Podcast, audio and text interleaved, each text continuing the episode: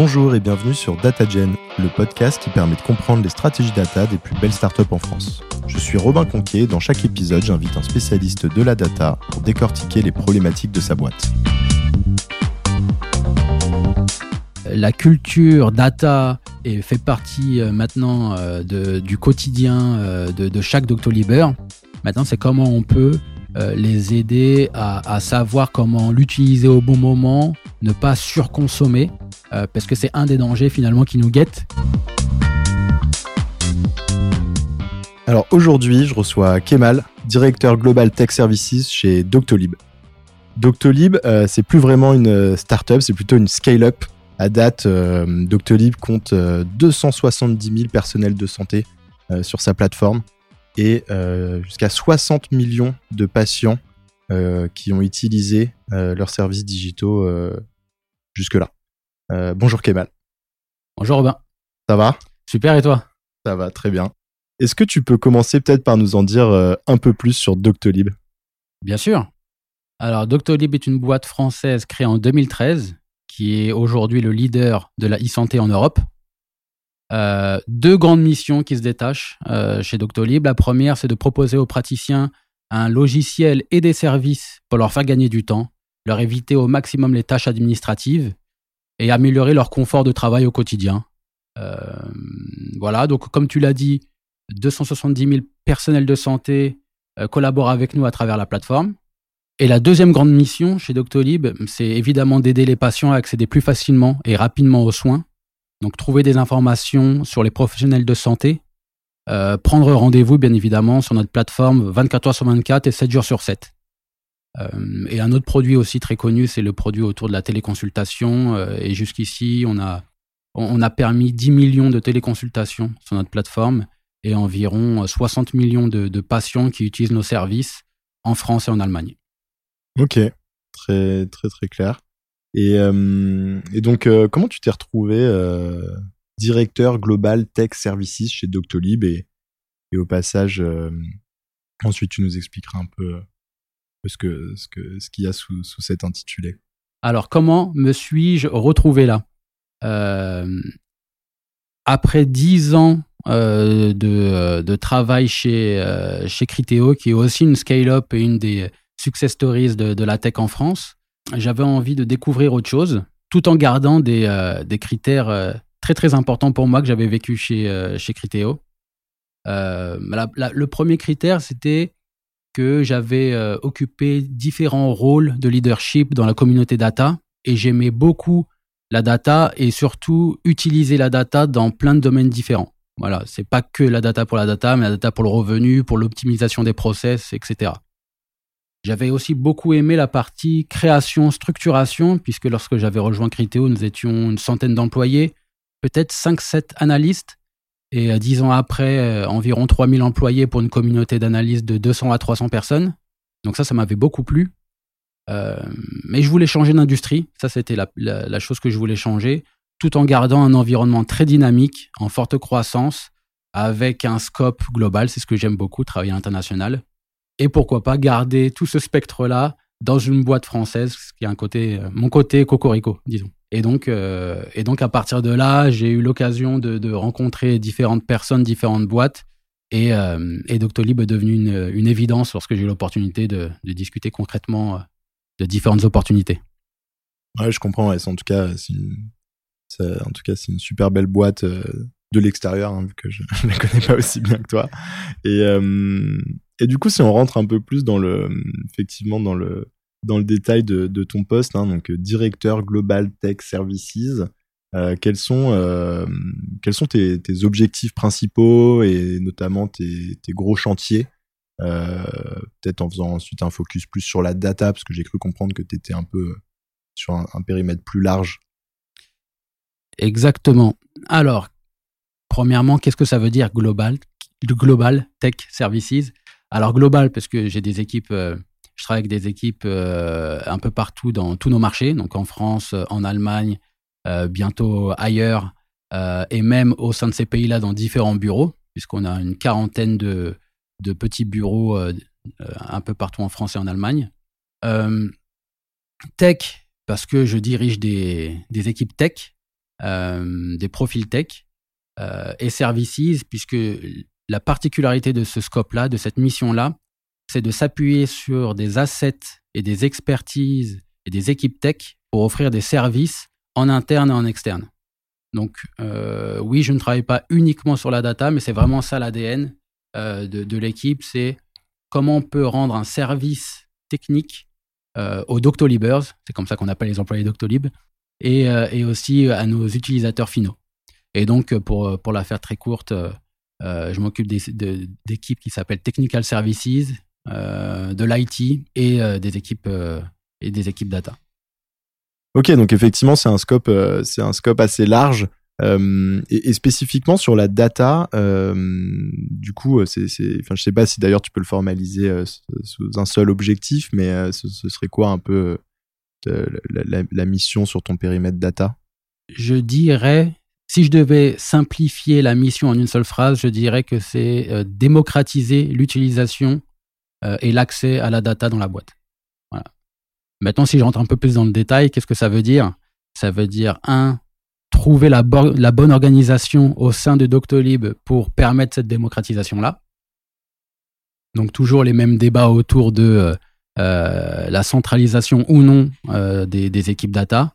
Et, et, on a fait notre choix récemment pour décentraliser certaines équipes et garder les équipes orientées tech au sein d'un même scope. Et ce sont ces équipes-là que, euh, que je dirige aujourd'hui. Une autre partie, c'est travailler autour de la fiabilité de la donnée, autour de l'accessibilité euh, de la donnée, gestion de la plateforme, en fait tout ce qui est autour de la user experience ou la data user experience euh, dans la boîte, très important, puisqu'on veut que la data fasse partie de l'ADN de la boîte, qu'on devienne de plus en plus une boîte qu'on appelle data driven. Et, et, pour ce faire, non seulement il faut attaquer le côté culture dans la boîte, mais il faut aussi que les outils puissent suivre et euh, suivre aussi la croissance de la boîte qui est, euh, qui est assez, assez folle. Et enfin, donc on a parlé de l'accessibilité à la data, on a parlé de l'organisation, et après il y a aussi toute l'intelligence qui se cache derrière la data. Donc c'est comment on peut, euh, j'allais dire, prêter des capacités de data science aux, non-data euh, scientists dans la boîte. Donc, comment on arrive à démocratiser ça à travers des outils, des frameworks, des process bien huilés. Euh, et ça, c'est aussi un des, euh, sujets très, très importants que, sur lesquels je travaille. et pour finir, pour fignoler, et on pourra revenir sur certains de, de, ces aspects-là, un, un, autre aspect qu'on appelle la data gouvernance, c'est euh, comment on arrive aussi à maîtriser, contrôler les flux de données, qui est un élément euh, euh, indispensable dans toute boîte, mais encore plus chez Doctolib. Et donc, on a un énorme partenariat avec les équipes sécurité, avec les équipes légales, et on en a fait aussi un, axe de développement dans notre organisation. Ok, très clair. Donc, effectivement, effectivement, je vois le, je, vois, le point sur la data et pour pour identifier un peu euh, ce, ce le sujet qu'on peut creuser, ce, ce serait quoi le, le ou, les plus gros challenges que, que tu rencontres euh, actuellement ou, même que tu as rencontré tu vois, sur, la, sur la dernière année? Alors, le premier, sans hésiter, je parlerai du recrutement. Doctolib est une très belle marque, hein, de plus en plus connue euh, sur, sur le marché français. on investit énormément dans la data aussi chez nous, donc ce qui rend aussi ces postes-là très attractifs. Euh, la réalité est que on va très très très très vite. Pour citer quelques chiffres, euh, Doctolib compte employer 1000 personnes en 2022. Euh, on fait ce qu'on appelle des Doctolib Academy, c'est-à-dire un, process très, très préparé d'onboarding des new joiners. Et, là, on compte parfois plus de 100 personnes chaque mois, puisque c'est un process mensuel, chaque mois dans nos, dans nos DA, donc Doctolib Academy. Le recrutement est le premier challenge aller vite, aller bien euh, pour, euh, bah, pour supporter aussi la croissance, comme on l'a dit juste avant. La data est maintenant un élément essentiel. Tout le monde veut la consommer dans la boîte. Tout le monde base aussi ses process quotidiens sur la donnée. Euh, du coup, il faut absolument qu'on offre un service à la hauteur de, de cette ambition-là. Et pour ça, on a besoin de talent, euh, en qualité et, en nombre. Donc, euh, j'invite euh, tous tes auditeurs à, aller consulter tous les offres qu'on a sur, plein de rôles différents dans la communauté data. Ça, vaut le détour. Donc ça, c'est le premier challenge, le recrutement. le deuxième challenge, c'est, je l'ai un peu évoqué au-delà du recrutement, c'est comment aussi on arrive à fiabiliser l'accessibilité à la donnée. Donc cette fameuse user experience, data user experience, comment on arrive à avoir la bonne plateforme, les bons outils qui permettent à chacun, selon ce use case, puisqu'il y a différents use cases, en termes de clients internes, on peut parler euh, des différentes équipes analytiques embarquées dans des organisations type produit avec Product Analytics et, business avec nos business analysts. Euh, mais il y a aussi des gens qui ne sont pas tech savvy, qui sont juste de simples consommateurs. Et pour ces gens-là, on a aussi besoin de répondre à une demande qui est différente. Et pour ça, ils font les bons outils. Et donc, pour répondre à tous ces besoins-là, on a besoin d'avoir les meilleurs outils, les plus adaptés, euh, la scalabilité est très importante. Donc, on essaye toujours d'anticiper les besoins euh, et d'anticiper la, croissance, mais qui, qui, parfois dépasse un peu euh, l'entendement ou, tout ce qui est prévu, ce qui est une bonne nouvelle pour la boîte. Mais pour nous, ça veut dire d'être encore plus assidu, plus rigoureux dans notre façon de, prévoir l'avenir en, termes d'outillage. Et du coup, pour faire face à, ces challenges, quand, on avait échangé, tu avais parlé d'une team DataCore, qui est donc, de, ce que je comprends un peu le, bah, l'élément de réponse pour faire face à ces, euh, à ces challenges. Alors bon, le challenge du recrutement, c'est un autre sujet, mais en tout cas, sur les challenges plus, euh, on va dire, euh, data, tu peux nous en dire un peu plus sur cette équipe? Bien sûr. Alors, cette équipe DataCore a été créée il y a quelques mois. Et cette création est, le fruit d'une réflexion autour de l'accélération des process, puisque ça aussi c'est un challenge, c'est on veut aller vite, du coup il faut raccourcir les process, on veut absolument pas perdre en qualité, du coup il faut trouver d'autres moyens d'accélérer. Et, pour ça, on avait euh, historiquement deux équipes. Une équipe qui, euh, est assez connue dans une communauté data, c'est l'équipe Data Engineering, euh, qui vient manipuler la raw data et la rendre accessible pour les autres équipes. Et on avait une autre couche qu'on qu'on appelle Business Intelligence, qui est là pour créer la bonne vue, le bon format en termes de database, pour que ce soit facilement consommable de la part de tous les tout types de consommateurs dans la boîte. Or, ce qu'on a remarqué, c'est que le fait d'avoir deux équipes séparées euh, qui travaillent sur ces projets-là, alors que pour chaque projet, on a besoin de ces deux étapes-là, remonter la donnée euh, de la prod, euh, des couches les plus basses qui existent dans notre infrastructure, et la mettre au bon format, bah, ce sont deux éléments essentiels dans la mise à disposition et dans la data user experience. Donc, ce que j'ai décidé, en, collaboration avec les, autres leaders, c'est de, bah, de n'en faire finalement qu'une seule équipe qui sera capable à la fois de manipuler les datas dans les couches les plus basses et de les mettre à disposition dans le format le plus optimal pour les consommateurs. Euh, et ça, ça nous a fait gagner pas mal de temps. Euh, ça nous a permis de raccourcir les process, aussi d'éclaircir l'ownership, c'est-à-dire qu'il n'y a plus de balles perdues entre euh, ces data engineering ou ces business intelligence qui doivent faire cette partie-là ou cette partie-là.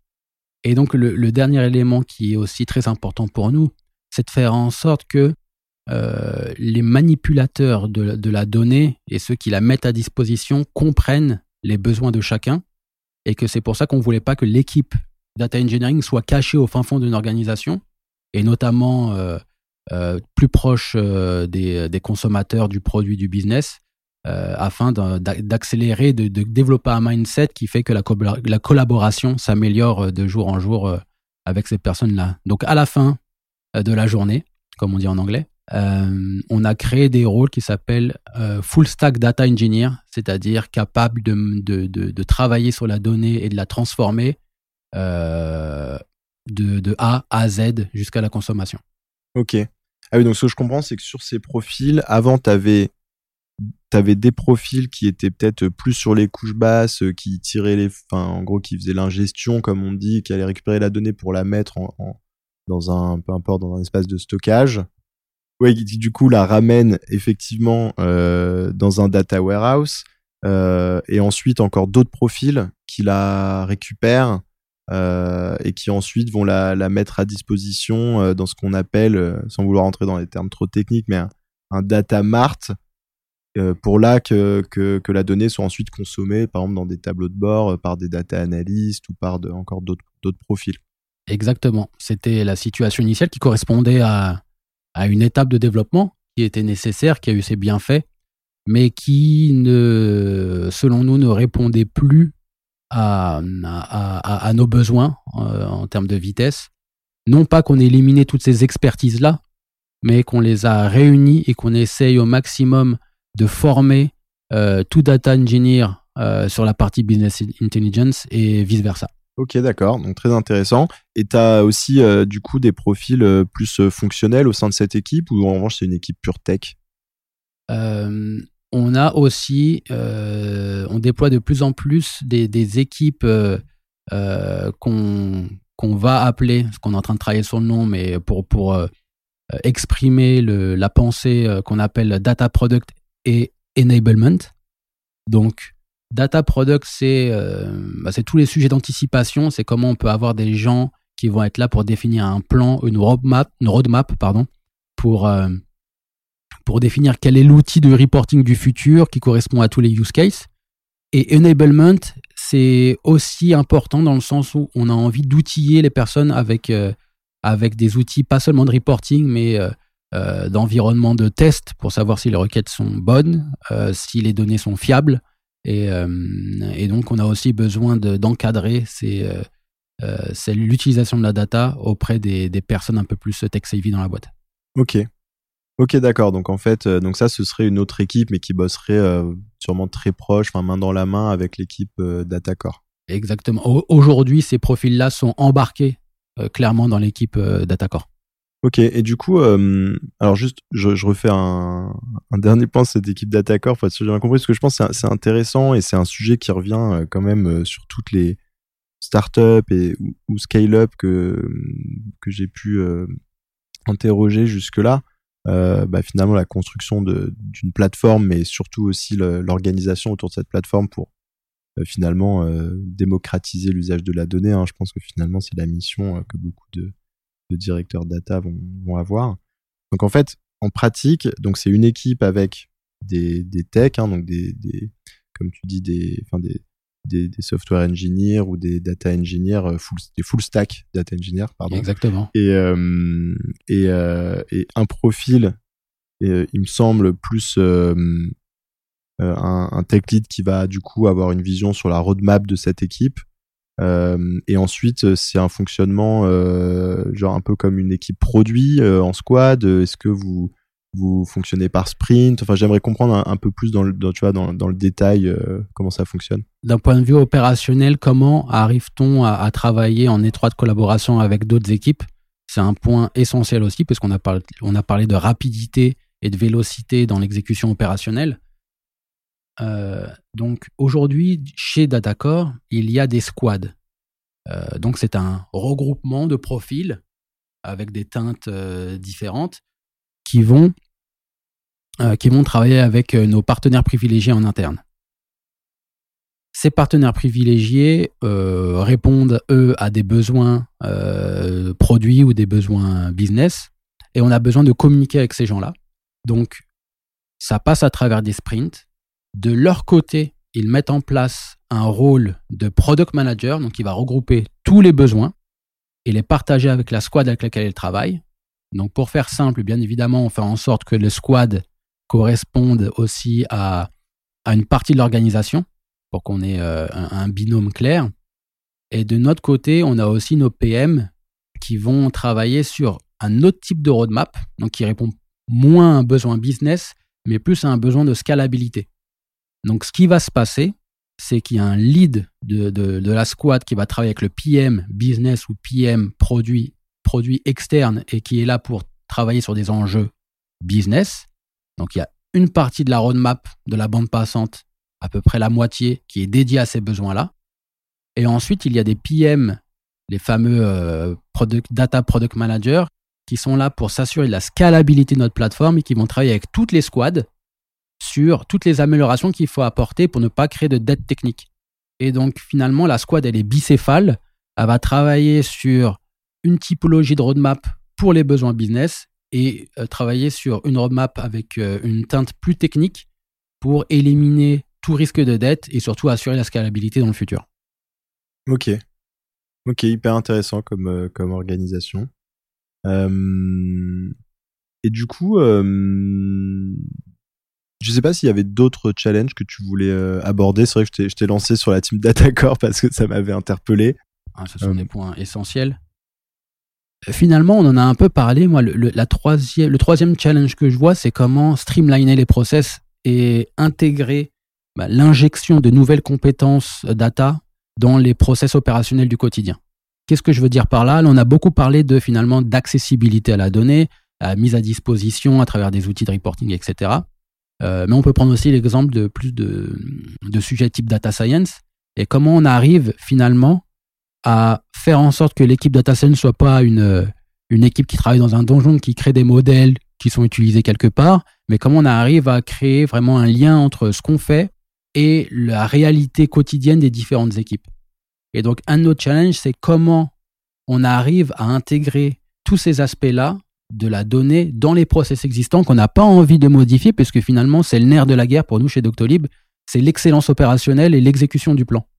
Donc, tous les process qui existent sont très bien huilés. Il y a des équipes sales opérations qui comptent des centaines de personnes, donc il ne s'agit pas de bouleverser les process chaque jour. Donc, comment on arrive, et ça c'est aussi un gros challenge, à rentrer toute cette nouvelle intelligence, toutes ces nouvelles données qu'on ingère et sur lesquelles on travaille dans les process existants pour les rendre meilleurs, mais pas plus lourds. Et ça aussi, c'est un de nos challenges euh, euh, importants qu'on essaye de relever en travaillant et en main dans la main avec nos équipes partenaires. Et tu peux, tu peux euh, citer un, exemple précis, par exemple, de, juste pour le matérialiser, est-ce que ça va être type un, une information que vous allez vouloir rajouter dans une interface, par exemple, des équipes sales pour qu'ils les utilisent mais enfin c'est ce type de, de cas d'usage dont on parle ou? Si on, parle d'efficacité opérationnelle, on peut prendre euh, deux exemples. Le premier exemple, c'est euh, euh, l'objectif de la boîte est de proposer et de montrer nos services aux praticiens qui sont nos clients. Hein. les patients ne sont pas nos clients, les patients ne payent rien. On est là pour offrir des, services et, améliorer l'accès aux soins. Donc, on travaille avec nos clients et finalement, ce qu'on fait, c'est du B2B, mais qui s'apparente beaucoup à du B2C parce qu'il y a beaucoup, en tout cas en France, de praticiens qui sont dans des cabinets seuls ou en nombre très réduit. Euh, et il faut aller les voir, leur expliquer, prendre le temps. Et donc, il y a une liste euh, de milliers de personnes euh, qu'il faut savoir contacter, il faut avoir des, références. Et, et jusqu'ici, c'était un travail, on va dire, basé sur la bonne intelligence, sur des process forts côté sales, sans forcément se poser la question de manière scientifique de qui est-ce que je dois appeler en premier, pourquoi, euh, quel est l'argument qui fera le plus mouche lorsque je le contacterai? Et c'est ce genre de choses qu'on essaye de mettre en place. Donc le, premier cas évident, c'est, on va dire, ranker la liste de prospects. Euh, mais on essaye même d'aller plus loin sur le pourquoi. C'est-à-dire donner les, éléments clés de pourquoi ce prospect-là a l'air, nous paraît chaud, parce qu'il a l'air d'être très intéressé par telle feature euh, ou par une autre. Et finalement, on pourrait, et c'est ce qu'on fait aussi, on pourrait avoir le même, la même approche pour des clients qui sont chez nous, qui n'utilisent pas notre plateforme ou toutes nos features à 100%, du coup qui risquent de churner non pas parce que notre solution est mauvaise, mais parce que peut-être qu'ils n'ont pas compris tout le bénéfice qu'ils pouvaient en tirer. Et nous, on travaille avec les équipes Customer Care pour dire, ah, on a identifié que peut-être cette personne-là euh, n'utilise pas cette feature, essayons de comprendre euh, pourquoi. Est-ce que est-ce que c'est parce qu'elle est mal, designée, auquel cas faut changer notre design, ou est-ce que c'est parce que euh, la personne n'avait pas compris comment fonctionnait cette feature-là, auquel cas il faut l'accompagner de, plus en plus. Et donc c'est sur ce genre de process euh, qu'on travaille, mais ça veut dire qu'il ne faut pas non plus bouleverser la vie d'un sales ou la vie d'un agent du customer care pour pas créer un tout nouveau process pour faire ça. Ok, très clair. Et je me demandais quels sont les enjeux majeurs euh, pour toi, euh, enfin, et pour tes équipes, euh, pour le futur? C'est une bonne question puisque j'ai parlé d'anticipation finalement, donc on, retourne sur sur cet axe de de travail. Un des gros challenges, c'est comment rendre raisonnable l'utilisation de la donnée. Donc là, on, sait que la donnée, c'est un, puits d'informations euh, qu'on peut leverage pour être encore meilleur au quotidien. Maintenant, où est-ce qu'on trace la limite pour dire c'est une bonne utilisation, une bonne consommation de la donnée et où est-ce que c'est juste euh, utiliser la donnée pour utiliser la donnée qui est une perte de temps pour les gens qui vont travailler sur cette donnée-là, puisqu'il n'y a pas vraiment de valeur, et aussi une perte d'efficacité pour notre plateforme. Et donc, c'est euh, un de nos challenges qu'on doit relever maintenant, c'est c'est bien euh, la culture data et fait partie euh, maintenant de, du quotidien de, de, chaque Doctolib. Maintenant, c'est comment on peut les aider à, à savoir comment l'utiliser au bon moment, ne pas surconsommer, parce que c'est un des dangers finalement qui nous guette. C'est dire que tout le monde veut faire des dashboards avec 600 graphes, avec la vue sur chaque millimètre, chaque angle possible.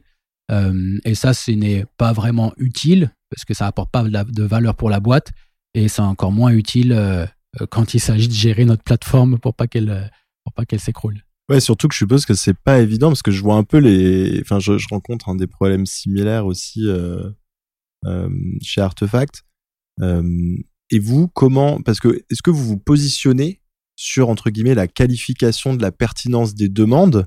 Ou est-ce que en revanche vous vous en remettez euh, euh, tu vois au, au, demandeur. au demandeur. Parce que c'est pas évident comme euh, comme sujet de voilà de vu que c'est eux qui maîtrisent leur métier et qui disent on a besoin de telle ou telle donnée de telle ou telle analyse mais je suppose que comme tu viens de le dire il y a un moment où il faut être capable de, de tracer la ligne.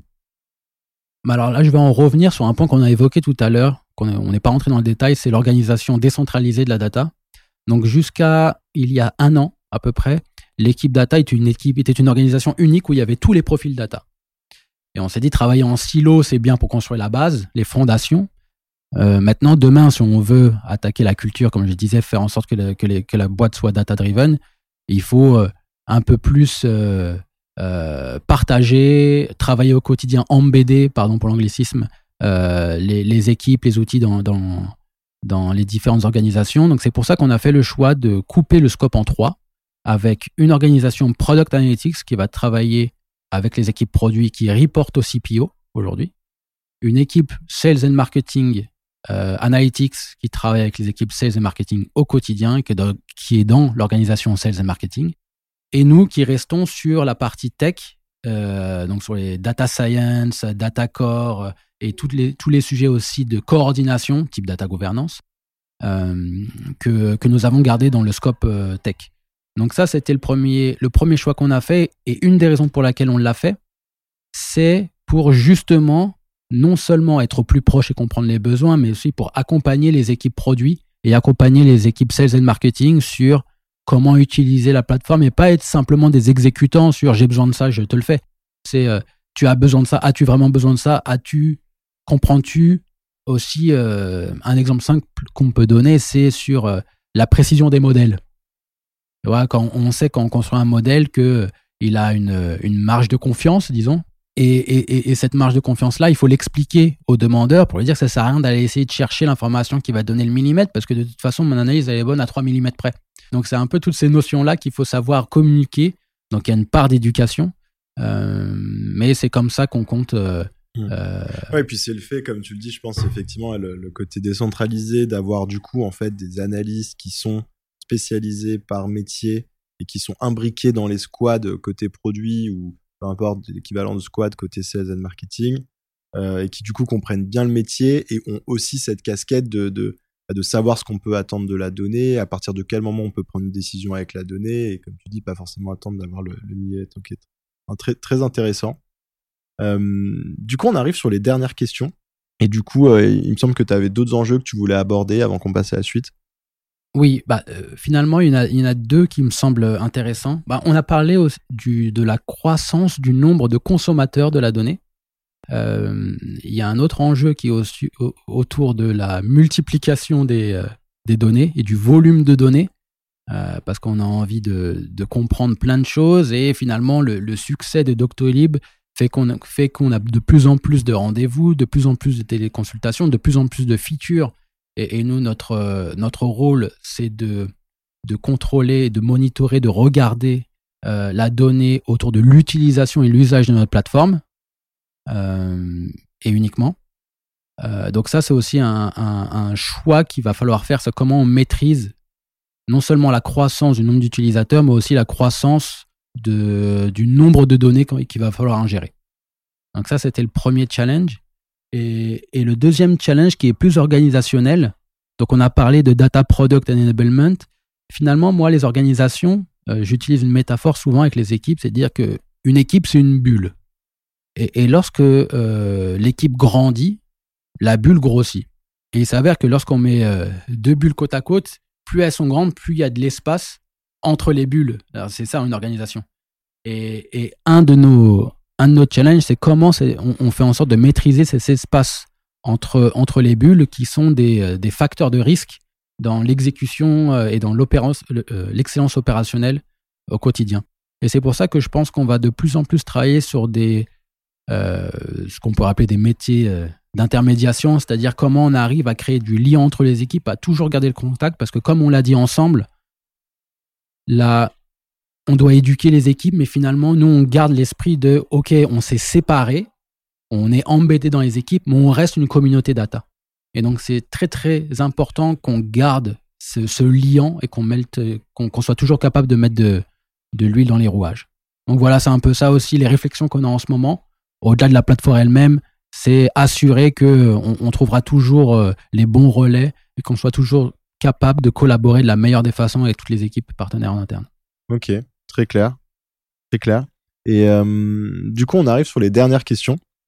Est-ce que tu as une recommandation de contenu à conseiller à nos auditeurs? Euh, Alors, je passe beaucoup de temps au travail. Du coup, je vais essayer de faire des recommandations un peu hors, hors du monde pro. Quelque chose que j'ai découvert, et, je vais trouver un moyen de lier euh, ce sujet-là à la data, puisque tout est lié à la data. Euh, une petite chaîne euh, YouTube qui s'appelle Hit the Road. Ce sont deux personnes qui, je ne sais pas si tu connais d'ailleurs. Non, non, non, je connais pas. Ce sont deux, deux personnes, des, des adeptes du parcours, parce que tu connais cette discipline physique qui, hmm. Euh, qui, permet de grimper un peu partout, mais qui ont utilisé, et c'est ça aussi que j'aime, puisque moi, comme, je t'ai dit, j'aime utiliser la data, mais pas que pour la data, mais dans plein, plein d'équipes. Euh, et eux, ils ont utilisé leur, euh, leur capacité pour faire découvrir un monde, un monde invisible au commun des mortels. C'est-à-dire qu'ils sont partis voir des, anciens sites, des, bunkers, des sites fermés au public, et ils y vont en grimpant. Donc, c'est leur skills qui leur permettent d'y accéder. Et ils prennent énormément de photos, ils font des vidéos. Et, c'est une vue euh, finalement euh, euh, assez unique de la vie de, nos villes. Et, le point là où je le lirai à la data, finalement, c'est qu'ils arrivent à accéder à des sites qui ont été non visités et des objets qui ont été non touchés depuis leur création. C'est-à-dire qu'ils sont. Alors là, ça, je recommande à personne, pardon, par contre. Hein, ils sont allés sur le site de Tchernobyl, ce genre de choses. Euh, et on voit les, euh, objets qui ont qui n'ont pas bougé depuis la date où les lieux ont été ont, vidés. Et finalement, pour moi, ça c'est de la data parce que la data c'est de l'exploration. les data points c'est de l'histoire finalement. C'est retrouver ce qui s'est passé. c'est une photo d'une situation dans le passé. Et finalement, c'est ce qu'ils ont retrouvé là, à remettre finalement une photo de l'histoire euh, et, de la, de la partager avec les autres. Donc c'est pour ça aussi que j'aime euh, ce côté euh, exploratoire que j'aime pas mal cette chaîne. Excellent, j'ai regardé ça. Écoute, très très ouais, très cool comme partage original. et et enfin, est-ce que tu peux me parler d'une équipe data en France qui réalise des beaux projets et que je devrais devrais interviewer selon toi? Alors, je ne connais pas tous leurs projets. Euh, en détail. Euh, j'ai déjà eu des conversations, mais euh, je surveille un peu quelle est la nouvelle tendance de la, de la donnée. On sait que le monde de la crypto, les néobanques sont un peu les, les, les nouveaux sujets tendances du moment. du coup, j'ai pensé à, à des boîtes, on va dire, très innovantes, type Ledger. J'aimerais bien, moi, je suis très curieux, je serais bien savoir ce qu'ils font de leurs données et comment, comment ils la gèrent, puisque finalement, c'est même une, une sécurité qui s'appuie sur de la donnée finalement, ou une boîte comme Sorar qui est plus, euh, on va dire, un champ d'application euh, moins sérieux, on va dire, euh, c'est pas de la banque ou quoi que ce soit, c'est un jeu à la base, mais qui quand même s'appuie sur tout ce tout ce monde de la blockchain. Donc j'irai voir un, peu cela. Après, je te dis, je citerai des équipes un peu plus classiques, type Conto, Content Square, mm. qui font qui font aussi des belles choses. Non, mais écoute, j'accepte le challenge sur sur Ledger et, et Sorar. je vais essayer de, de contacter pour un épisode. Bah écoute, merci euh, Kemal pour le partage. Bah avec plaisir. À bientôt. À bientôt. Merci d'avoir écouté cet épisode. Si vous souhaitez m'aider à faire connaître le podcast, vous pouvez vous abonner, me laisser une note ou un avis sur la plateforme que vous utilisez, mais surtout vous pouvez en parler à vos amis ou vos collègues qui s'intéressent à la data. Merci et à bientôt